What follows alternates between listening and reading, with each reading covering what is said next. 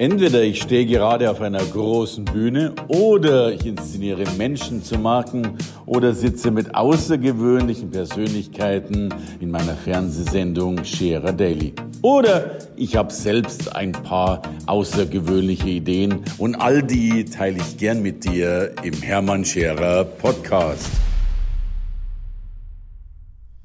Ja, herzlich willkommen wieder bei einer Solo-Folge im Hermann Scherer Podcast. Heute möchte ich mit euch ganz gern über ein Thema sprechen, das mir sehr am Herzen liegt und das mich zugegebenermaßen auch wütend machen kann. Nämlich das Thema Anspruchslosigkeit. Was ich so häufig erlebe, ist, dass wir Dinge ohne Anspruch auf Erfolg beginnen, dass wir die niedrigste Stufe wählen, dass wir uns geradezu zwingen, im Mittelmaß, ach, im, im, im schlechten Mittelmaß, im unteren Mittelmaß, ach, wenn nicht sogar im, im, in der Schlechtheit versinken. Und ich stelle mir dann oft die Frage, wo ist eigentlich Olympia? Und ich will es ganz gern an einem Beispiel festmachen, beziehungsweise an mehreren. Das erste Beispiel ist tatsächlich, wenn Menschen den Verlag suchen. Ich bekomme das ja ganz häufig mit, weil ich so vielen Menschen beim Buch schreiben, Buch vermarkten und Buch veröffentlichen helfe, eben um einen Expertenstatus aufzubauen.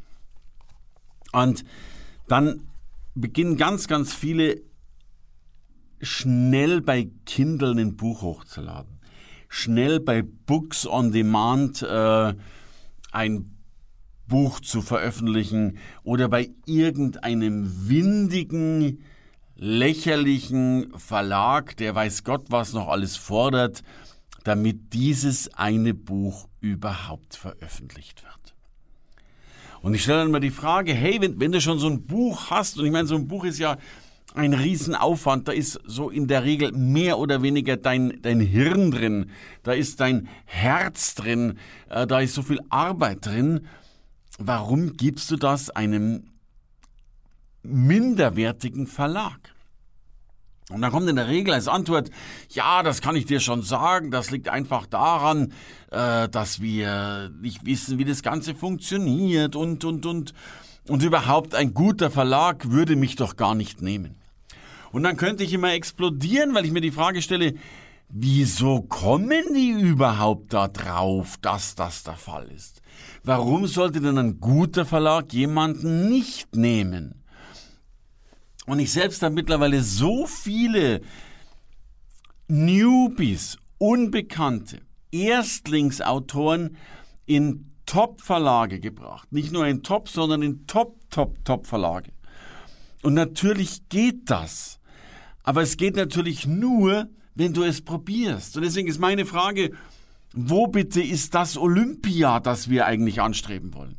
Und natürlich kann es ja immerhin noch sein, dass du dennoch von dem guten Verlag leider nicht genommen wirst und dann natürlich runtergehen musst mit deinen Ansprüchen, vielleicht zu einem Mittelklasse-Verlag und wenn dich der nicht nimmt, zu einem noch schlechteren Verlag und wenn dich der nicht nimmt, bei irgendeinem Books on Demand das Ganze schnell veröffentlichen. Aber wenn ich die guten Verlage nie angesprochen habe, ist es ja auch vollkommen klar, dass ich die guten Verlage nie erreichen kann. Und deswegen ist so mein großer Wunsch, bitte immer erstmal Olympia anstreben und dann immer noch gucken, was ist dann der Kompromiss, den ich schließen muss. Aber ich schließe den Kompromiss doch erst, wenn ich gezwungen werde dazu. Und dann sagen viele, ja, Hermann, aber ich bin doch irgendwie als, was weiß ich, als äh, ich bin nicht so gut. Und dann sage ich, woher willst du es wissen? Und werden plötzlich andere als Vorbild genannt, von denen ich glaube, dass sie nicht besser sind, sich aber besser vermarktet haben. Und wir alle, wir Menschen sind doch sowieso alle Newbies, kommen zumindest als Newbies auf die Welt. Wenn wir mal das menschliche Säugetier anschauen, das wird schon allein neun Monate ausgetragen. Und dann kommst du, sorry, als Idiot auf die Welt. Du kannst nicht alleine essen, du kannst nicht alleine reden, du kannst überhaupt nicht reden äh, und du kannst nicht laufen. Wir Menschen sind vollkommen unfähig, wenn wir auf die Welt kommen. Und dann braucht's 18 Jahre, bis man glaubt, dass wir lebensfähig sind. 18 Jahre. Da sind andere Säugetierarten schon längst wieder tot. Und deswegen sage ich immer, ich bin auch als Idiot geboren. Wir sind alle als Idiot geboren und sind halt dann dennoch irgendwo dahin gekommen. Darum bitte greift erstmal nach den Sternen und holt euch die Leiter dazu. Und wenn dann die Leiter nicht funktioniert und die Leiter nicht lang genug ist, dann, dann können wir drüber reden, dass es vielleicht einen kleineren Part braucht, äh, den wir als Kompromiss realisieren können. Das gleiche erlebe ich äh, bei so vielen, die sich so klein machen, so, so regional auch klein machen, die gar nicht anstreben, in ihrer Branche Nummer eins zu werden. Und ich würde mir immer wünschen, dass wir die Nummer eins werden in unserer Branche. Und da merkst du schon die Glaubenssätze. Wenn du eben nicht die Nummer eins in deiner Branche bist, dann ist in der Regel dein Glaubenssatz, dass es eben nicht geht, die Nummer eins in der Branche zu werden. Und ich glaube sehr wohl, dass das geht. Und hier liegt das bei so vielen Menschen, die sich schon in, in, in der Außenwirkung so klein machen. Viele Coaches, die nennen sich zum Beispiel ihr Coach am Bodensee oder ihr Coach im Raum Berlin. Ja, was machst du jetzt bitte, wenn einer aus München dich haben will? Schreibst du dem dann, dass der nicht kommen darf, weil München nicht am Bodensee liegt und München auch nicht äh, äh, der Vorort von Berlin ist? Warum, warum sind wir nicht, und das müssen wir gar nicht hinschreiben, diese, diese Ausschränkung, warum sind wir keine weltweiten Coaches? Ich lasse mich doch, ich habe jetzt eine Anfrage bekommen, Coaching in der Karibik durchzuführen. Ich habe doch kein Problem damit, in der Karibik zu coachen.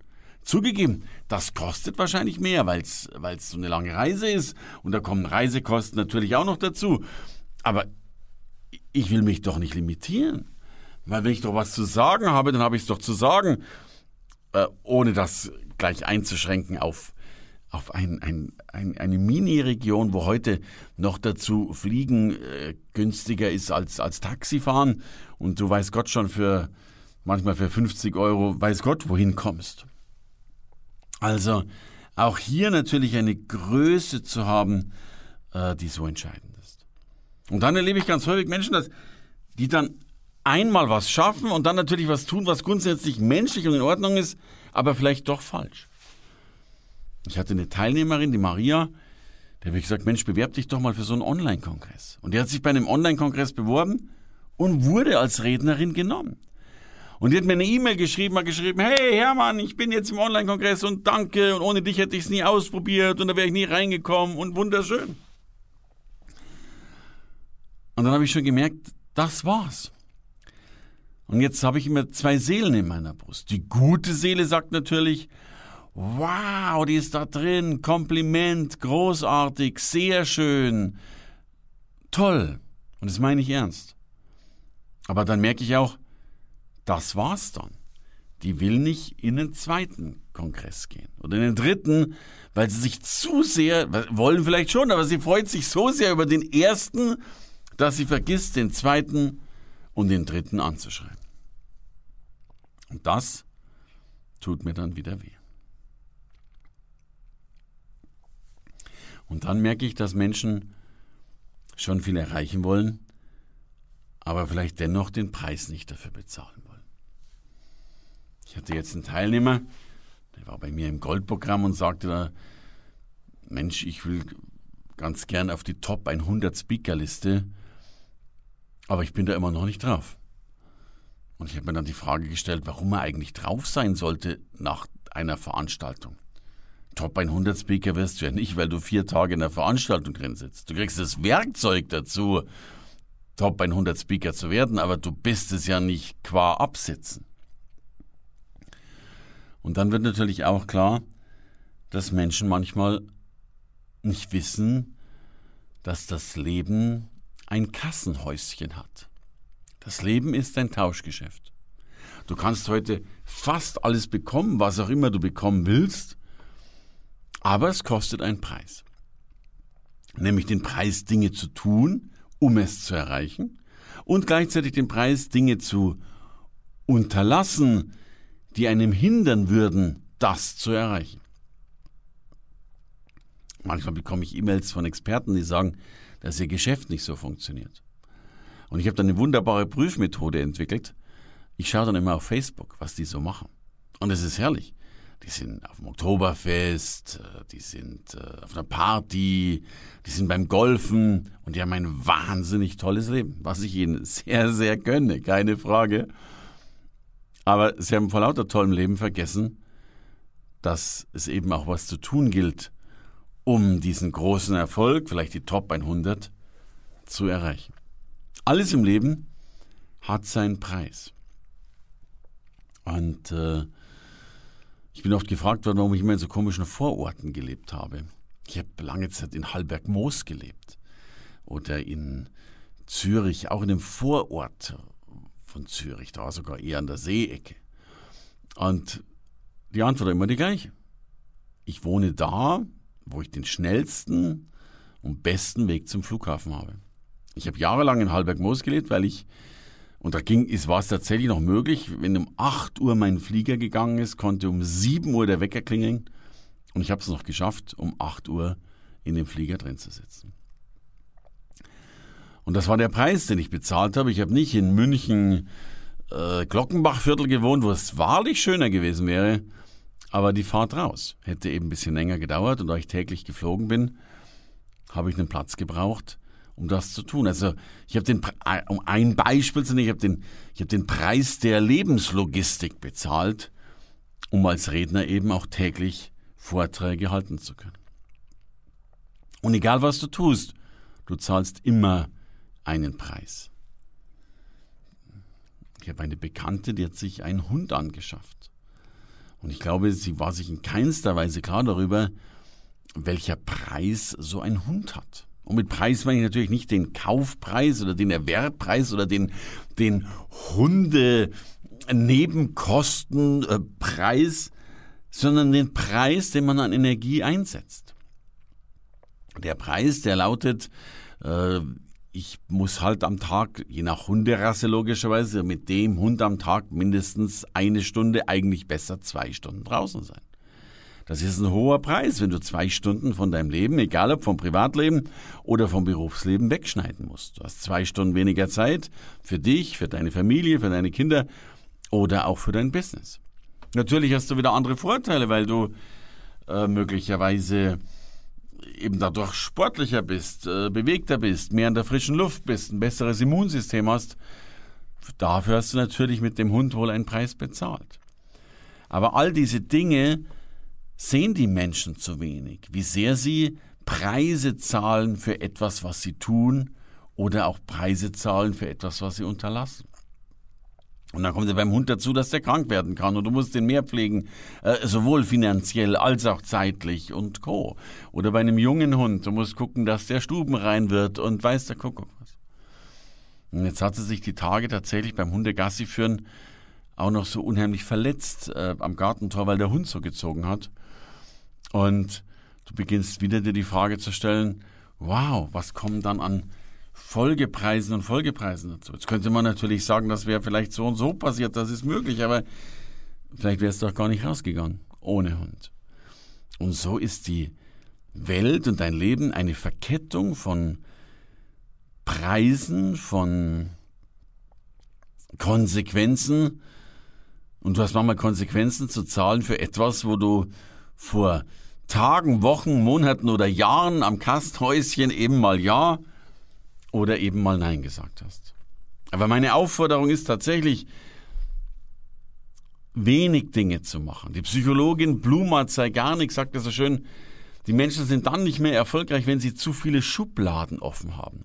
Das ist so ähnlich wie, wie in einem Haus, wenn du alle, alle äh, Wasserhähne gleichzeitig aufdrehst, dann kann das sein, wenn es da keine dementsprechenden Druckverstärker gibt, dass irgendwann dieser Druck aus den Wasserhähnen nachlässt. Und wenn du in deinem Leben tausend Baustellen hast, hast du tausend offene Schubladen in deinem Hirn, bist tausendmal nicht fokussiert auf etwas und verzettelst dich. und wunderst dich, dass du logischerweise nicht Olympia erreichst. Drum gilt es natürlich, Schubladen zu schließen, viele Dinge nicht zu machen, sich sehr wohl die Frage zu stellen, hole ich mir einen Hund oder eben auch nicht? Schreibe ich ein Buch oder eben auch nicht?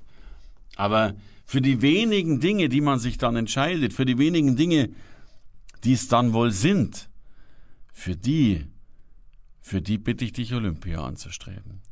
Das Beste für dich. Denn das Beste ist für dich gerade gut genug.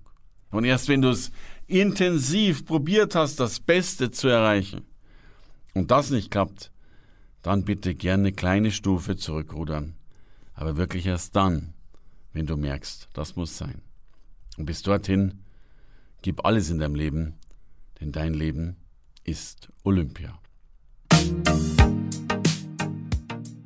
Danke fürs Reinhören in den Podcast. Wenn du mehr von mir wissen willst, komm zu meiner Veranstaltung Hermann Scherer Live. Infos und Sonderkonditionen für dich als Podcast-Hörerin oder Hörer findest du unter www.hermannscherer.com slash bonus. Bis bald im nächsten Podcast.